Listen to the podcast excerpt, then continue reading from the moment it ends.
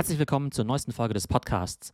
Und heute gibt es wieder einen Ausschnitt von der Web3-Konferenz. Und zwar hatten wir den Tibor Mirey zu Gast und der ist Partner bei der Top-Strategieberatung BCG. Und mit ihm habe ich darüber gesprochen, wie seine Sicht auf das Metaverse ist, was BCGs Metaverse-Strategie ist und inwiefern die großen Konzerne dieser Welt jetzt schon bereits an ihrer Metaverse-Strategie arbeiten. Ein super spannender Einblick in die Welt der Konzerne und Top-Beratungen. Viel Spaß damit. Ich möchte den nächsten Speaker ankündigen, nämlich den Tibor Merey von äh, BCG, der Boston Consulting Group.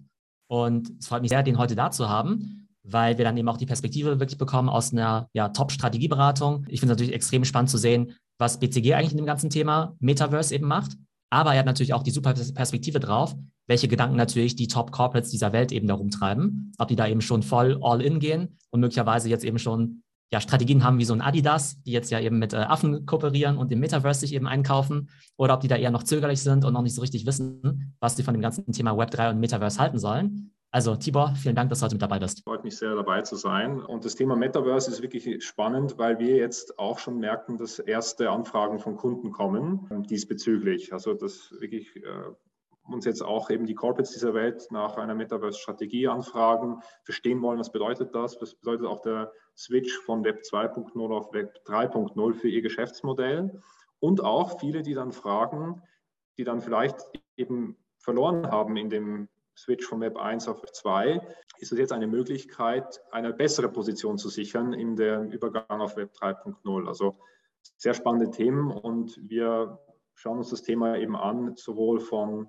der technischen Seite, also das bedeutet das vom Stack her, ganz stark dann aber auch von der Use Case Seite äh, und dann eben auch, was heißt das jetzt in, in, für unsere Kunden und für die Strategien in ihren Geschäftsmodellen. Ich glaube, was, was man auch sehen kann, und das hatten auch mal mit Theo in einem Vorgespräch äh, diskutiert, äh, das ganze Metaverse-Thema oder VR-Thema ist ja auch die älteste Zukunftstechnologie der Welt, sage ich immer. Also das Thema VR ist, ist ja nicht neu.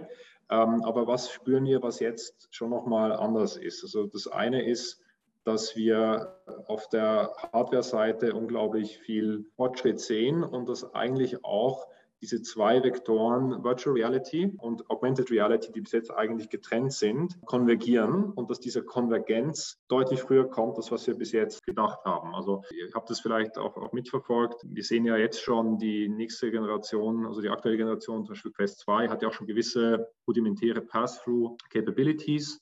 Das bedeutet, man kann auch schon jetzt aus der Virtual Reality in die echte Welt hineinblicken. Das ist jetzt aktuell noch schwarz-weiß und mit Lag und so weiter, schlechte Auflösung. Aber es wird ja gemunkelt, dass äh, die Cambria, ähm, die dann nächstes Jahr rauskommen wird, bereits äh, farbig und HD sein wird.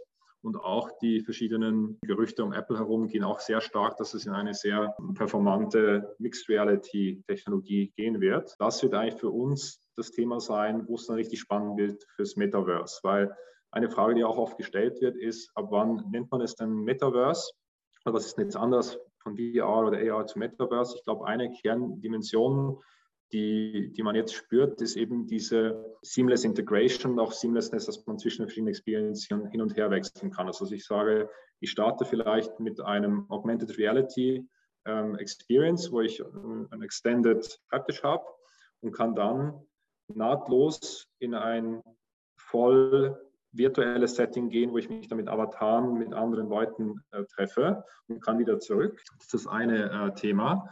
Und das andere ist das ganze Thema, dass ich die Digital Assets auch nahtlos mitnehmen kann. Also das ist mein Avatar, aber auch die anderen Digital Assets von NFT-Seite ich möglicherweise auch hin und her mitnehmen kann. Also das ist so, so ein bisschen vielleicht äh, zum, zum Einstieg. Also das war, glaube ich, ein bisschen, was ich vorhin genannt hatte. Also wie gesagt, die verschiedenen Technologien auch vielleicht für die, die interessiert sind, wo wir sagen Augmented Reality, Virtual Reality und ab dem Moment, wo ich dem seamless hin und her wechseln kann, werden die verschiedenen Metaverse-Use-Cases interessant. Und das Ganze ist auch getrieben durch eben diese Spatial Computing-Technologie, wo ich dreidimensionale Assets eben auch in diese Spaces hineingeben kann. Was ich da noch dazu sagen wollte, ist, ihr seht hier das ganze Thema Seamless Transition ist eigentlich das Thema, was das Metaverse treibt und wo dann eben diese Web 3.0 Technologie das als Enabler treibt. Also wir hatten auch kürzlich eine Diskussion, Web 3.0 ist die Technologie und die Infrastruktur, die das betreibt. Und dann würde ich unterscheiden zwischen dem visiblen Teil von Web 2.0, was in Richtung Metaverse Use Cases geht, und dem nicht visiblen Teil, wo dann viele der darunterliegenden Technologien dann ähm, auch, auch, da sind. Was ich auch vorhin kurz beschrieben hatte, war eben die Konvergenz zwischen den verschiedenen Technologien. Ihr seht auf der horizontalen Achse das ganze Thema Augmented Reality, wo man digitale Information in die existierende Welt hineinlegt und dann aber auch das Thema ähm, Virtual Reality, wo man sich vollkommen in eine alternative virtuelle Realität begibt auf der vertikalen Achse. Man sieht ja auch die verschiedenen Devices, die da ähm, gezeigt oder gelauncht werden, ein paar davon erst announced. Und diese Linien konvergieren jetzt schon viel früher. Cambria wird, wird da schon einen großen Schritt machen von, äh, von Meta, aber da wird es jetzt auch in den nächsten Zeiten viele der neuen Devices ganz starke Mixed Reality Capabilities bringen. Vielleicht noch ein Thema zu zeigen ist, wir glauben von BCG-Seite, dass der Markt äh, nächstes Jahr die 100 Milliarden äh, Grenze durchschreiten wird und dass es die Billionengrenze, also 1000 Milliarden,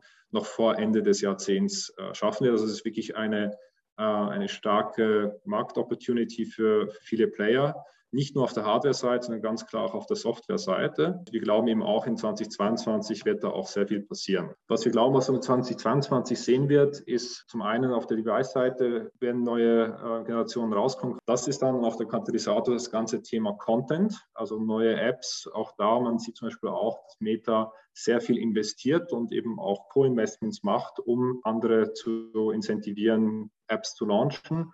Und, und da ist, glaube ich, vor allem dort, wo wir als BCG stark unterwegs sind, das ganze Thema äh, Enterprise Adoption. Also wir sehen jetzt schon viele Enterprises, die gewisse Schritte in dieses Thema hineinmachen, die sich überlegen, nicht nur Piloten, sondern wo kann ich auch Use Cases haben, die äh, für mich Sinn machen, die ich auch schon skaliere. Das ist auf jeden Fall etwas, was wir, was wir hier stark äh, sehen. Ein paar der Use Cases, die wir bis jetzt so beobachten, und dann können wir gerne auch für Fragen oder Diskussionen, Theo, öffnen, ist It's all about the use case. Also wir versuchen die ein bisschen zu sortieren. Diese Liste ist, ist ständig outdated.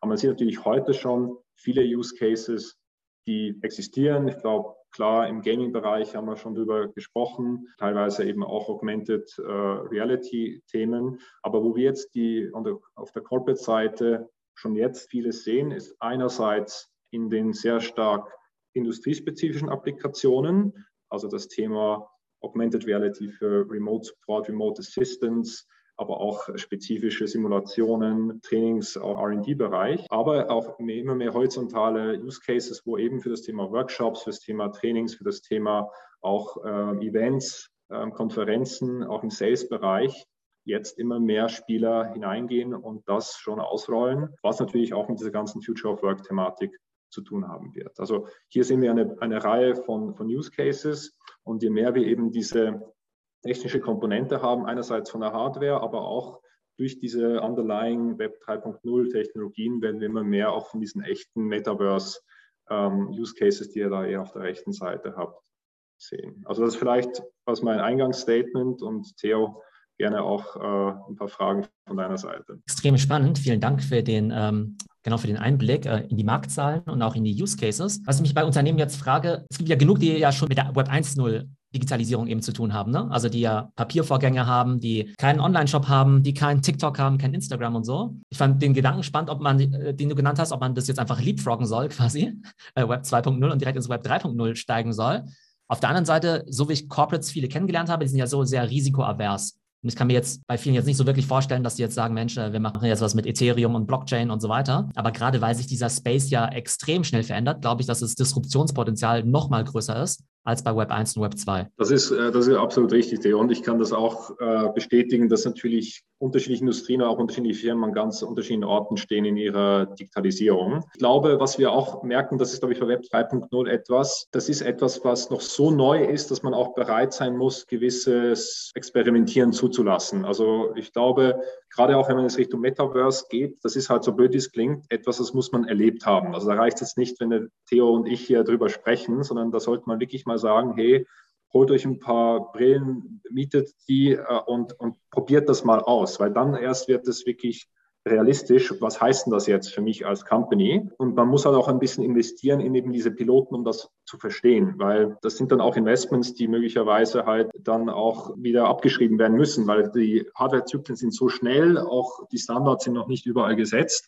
Da ist es klar, ich mir jetzt 100 Brillen kaufe, dann sind die nächstes Jahr sind schon wieder outdated. Aber klar ist, bevor ich das dann wirklich ausrolle, sollte man sich das schon sehr gut überlegen, auch von der strategischen Perspektive. Was heißt denn das jetzt? Einerseits intern, für mich, wie ich arbeite. Ich habe ja auch ein paar Comments hier, Trainings äh, zu dem Thema Anwendungen im, im Bereich Weiterbildung und so weiter. Ähm, aber auch, wie trete ich auf gegenüber meinen Kunden? die dann eben auch vermehrt sich in diesen digitalen Welten äh, bewegen werden. Was wir jetzt ja gerade gesehen haben, ist, dass Nike ja sozusagen, ich sag mal, Metaverse Lite macht, also quasi in Roblox, was ja ne, jetzt irgendwie nicht Blockchain-basiert ist.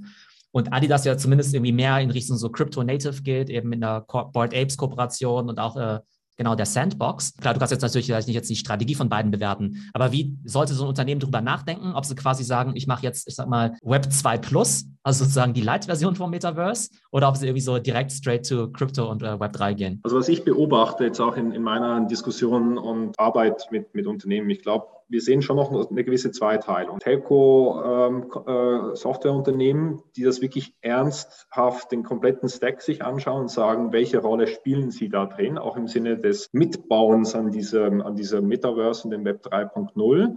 Und dann hast du eher so sozusagen die, die, die andere Welle an, an Unternehmen, die eben überlegen, was heißt das jetzt für meine Kunden, für den Markt und eben soll ich vielleicht mal marketingmäßig da mal, mal reingehen in, in den Space. Also da sieht man schon noch so eine, so eine Zweiteilung. Am Ende des Tages, wir reden ja über nichts anderes als die nächste Stufe des Internets. Ja, und ich glaube, das ist schon ein Thema, das man von der strategischen Seite sich anschauen muss und sagen, was heißt das für mich? Erstmal verstehen, was ist das überhaupt? Äh, das muss man vielleicht eben auch erleben, wie ich es gesagt habe, aber dann auch wirklich eine Übung machen, zu sagen, welche Use Cases gibt es und was heißt das für mich ja, als, als Company? Und deswegen lohnt sich das schon zu machen. Ob man dann sofort umsteigt und dann sein ganzes Marketing-Department auf die Blockchain äh, hieft, zweite Paar Schuhe. Aber, ähm, aber das ist schon zu empfehlen und sind jetzt auch immer mehr, die da auch da nachfragen. Was ich als eine weitere Challenge sehe, ist das Thema Talent. Also wie, woher sollen die Firmen eigentlich diese Leute bekommen, die das alles können? Also selbst bei, ich sag mal, relativ einfachen Web 1 oder Web 2 Sachen ist es ja so, dass es sehr schwierig ist, gute Developer, Designer und so weiter zu bekommen, Online-Marketer, gute Social-Media-Leute. Und jetzt ist ja dieser ganze Blockchain Web 3-Bereich oder auch Augmented Reality ja noch, noch viel, viel spitzer. Hast du dann Markt einen Überblick drüber, A, wie viel da überhaupt an Nachwuchs produziert wird und äh, B, wollen die dann überhaupt zu so einem Corporate gehen oder arbeiten jetzt alle schon in irgendwelchen DAOs oder eigenen Startups und, und sind so gesehen gar nicht verfügbar für, ich sag mal, die äh, BMWs und Daimlers dieser Welt? Das ist ein super Punkt, ne? weil man muss ja immer die Frage stellen, jetzt diese Talente, sei es im Kryptobereich oder auch jetzt im, im 3D-Rendering und so weiter, ähm, wo wollen die denn arbeiten? Die wollen dort arbeiten, wo andere coole Leute aus dem Krypto, aus dem 3D-Development-Bereich schon sind. Ne? Und ich glaube, ein Fehler, und das haben wir auch auf der Data Analytics-Seite, wo wir mit BCG auch sehr viel machen, schon gesehen. Also ist nach wie vor eine große Welle künstliche Intelligenz und so weiter. Ich brauche meine Data Scientists, Data Engineers. Und dann machen viele Corporates den Fehler und sagen, naja, dann brauche ich jetzt, hole ich mir mal zwei davon. Ja, und die kriegst du vielleicht auch noch, wenn du Glück hast, du genügend Geld zahlst. Aber guess what? Sehr oft gehen die dann auch wieder nach ein, zwei Jahren. Die sind dann frustriert, sie sind alleine, die anderen sprechen die Sprache nicht und das kriegst natürlich dann bessere Stimmung oder so, wenn du in einem größeren Team bist oder in einem Startup, was sich damit beschäftigt. Also was ich da nur anraten kann, ist zum einen, das ernst zu meinen und sagen, wie kann ich eben auch eine Umgebung schaffen, das Corporate, die attraktiv ist? Muss ich da vielleicht auch andere Arten von Organisationsformen wählen oder auch andere Arten von Karrierepfaden, dass ich sage, bei uns werden da nicht nur die am besten bezahlt, die die größten Abteilungen leiten, sondern vielleicht eben auch jemand, der einfach sich, sich mit dem Thema sehr gut auskennt.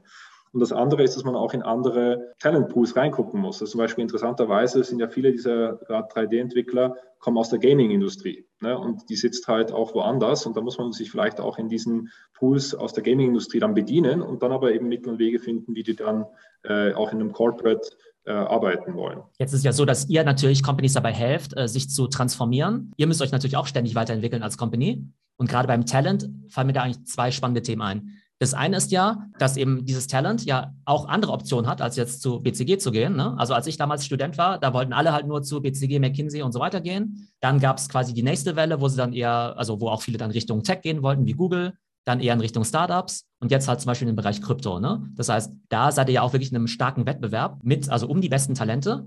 Und dann ist der nächste Punkt ja, dass traditionell ihr ja auch relativ stark nach Credentials geschaut habt. Also irgendwie Top 1% Harvard und Doktor und all diese Dinge. Aber wenn jetzt halt irgendwie das 3D- oder Blockchain-Genie halt irgendwie 16 Jahre alt ist, überhaupt keine ähm, fachlichen Qualifikationen hat, ist ja auch wieder, also müsst ihr ja auch wieder anders an dieses Screening rangehen. Wenn du vielleicht mal die beiden Perspektiven beleuchten könntest, einmal War for Talent, auch von eurer Seite, und wie stellt ihr oder auch andere Unternehmen Leute ein, die tolle Skills haben, die aber vielleicht nicht nachvollziehbar sind anhand von ähm, Abschlüssen. Also es ist ein super Punkt und äh, ich kann auch sagen, die, die Top-Themen, die uns auch bei WCG rum, rumtreiben, ist People, People, People. Ja, also wie können wir es schaffen, weiterhin ein Ort zu sein, wo die besten Talente und die sind dann auch eben zukünftig die besten Talente aus dem Data Science Bereich, aus dem Krypto-Bereich, aus dem 3D äh, quasi Modeling-Bereich, wie, wie kann BCG ein, ein Magnet für diese, ähm, für diese jungen, talentierten Leute werden? Und ich glaube, zum einen haben wir erstmal sehr viel gemacht, indem wir gesagt haben, wir schaffen eben auch Units, die attraktiv sind. Also wir haben gesagt, es gibt jetzt eben Digital Ventures, die sind sehr stark im Venture-Build-Bereich unterwegs. Es gibt BCG Gamma, das im Data Science, Data Engineering-Bereich. Da gibt es immer noch BCG Core, das dann sehr stark im Strategie- und, und quasi ähm, Corporate-Umfeld äh, ist. Gibt es verschiedene Units die dann jeweils wieder auch Anlaufstellen sind. Also wir wissen jetzt ja mit, ähm, mit Corona gibt es ja ne, das ganze Remote Work-Thema. Und mhm. ähm, ein Aspekt davon finde ich ist ja auch, dass man möglicherweise ja manche Kollegen niemals kennenlernen wird, weil die halt einfach ganz woanders leben und überhaupt kein Interesse haben, irgendwo umzuziehen. Und dann gibt es ja auch diesen gewissen Trend dahin, dass Leute pseudonym sind, ja.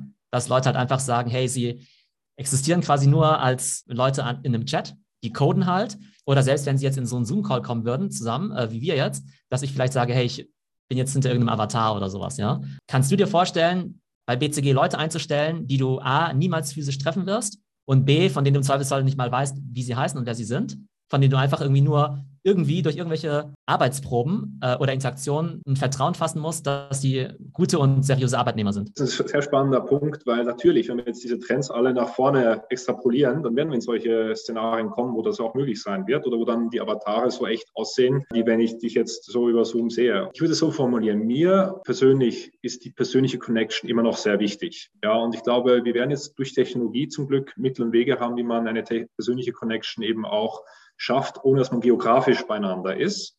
Aber solange wir das haben, dass man sich persönlich connectet, finde ich das, finde ich das das Wichtigste und kann mir das auch gut vorstellen. Aber jetzt zu sagen, Pseudonym bedeutet, dass man eben auch keine persönliche Connection mehr hat, dann würde ich sagen, das ist der Teil, den ich jetzt nicht so unterstützen würde. Ja, aber ich glaube, es hat auch die ganz große Chance, ja, weil viele vielleicht hier, die hier zuschauen, fragen sich vielleicht auch, Mensch, ähm, super spannend, super faszinierend, aber wo fange ich jetzt eigentlich an? Ähm, in diesem ganz neuen Bereich sind wir alles Anfänger, ja man ist vielleicht irgendwie zwei Monate voraus, zehn Monate voraus. Ähm, aber es gibt jetzt relativ wenig Leute, die sich jetzt seit sechs Jahren mit NFTs oder sowas beschäftigen, ne? oder mit äh, Metaverse und so. Das heißt, ich glaube, es gibt sehr, sehr viel zu lernen. Ähm, auf der anderen Seite gibt es auch extrem viel Wissen überall auf YouTube, in Discord-Chats. Also ich glaube, es war so einfach wie nie, sozusagen an die Informationen ranzukommen. Aber man muss halt irgendwie sehr motiviert sein und es eben auch in Eigenverantwortung nebenbei eben zu lernen, sozusagen als Nachtschicht, neben dem normalen Studium, neben dem normalen Beruf, äh, weil man ähm, das sozusagen von alleine nicht so serviert bekommen wird, sondern da muss man eben schon mit sehr viel Eigeninitiative hinterher sein. Aber ich glaube, dann äh, gibt es auf jeden Fall riesige Chancen und auf jeden Fall auch nochmal cool der Hinweis, auch zu wissen, dass ihr da eben auch Möglichkeiten bietet. Das heißt, wenn ihr euch da interessiert für die Kombination Metaverse und BCG, dann gerne einfach an den Tibor wenden. Vielen Dank, Theo. Vielen Dank. Vielen Dank, dass du da warst. So, das war unsere Folge mit Tibor Mireille von BCG. Super spannende Einblicke, wie ich finde. Und für mich ist sonnenklar, jedes Unternehmen braucht eine Web3 und Metaverse-Strategie. Aber das Problem ist eben, dass viele Unternehmen vielleicht noch nicht so innovativ sind. Und die Frage ist natürlich auch, wo kriegen sie die Mitarbeiter her, die ja zunehmend eher für richtige Web3-Companies arbeiten wollen oder sogar für DAOs. In jedem Fall bleibt spannend. Ich hoffe, es geht euch gut und bis zum nächsten Mal.